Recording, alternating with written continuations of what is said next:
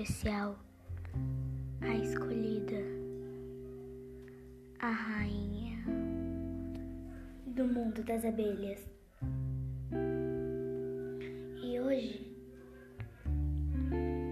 ela é uma estrela.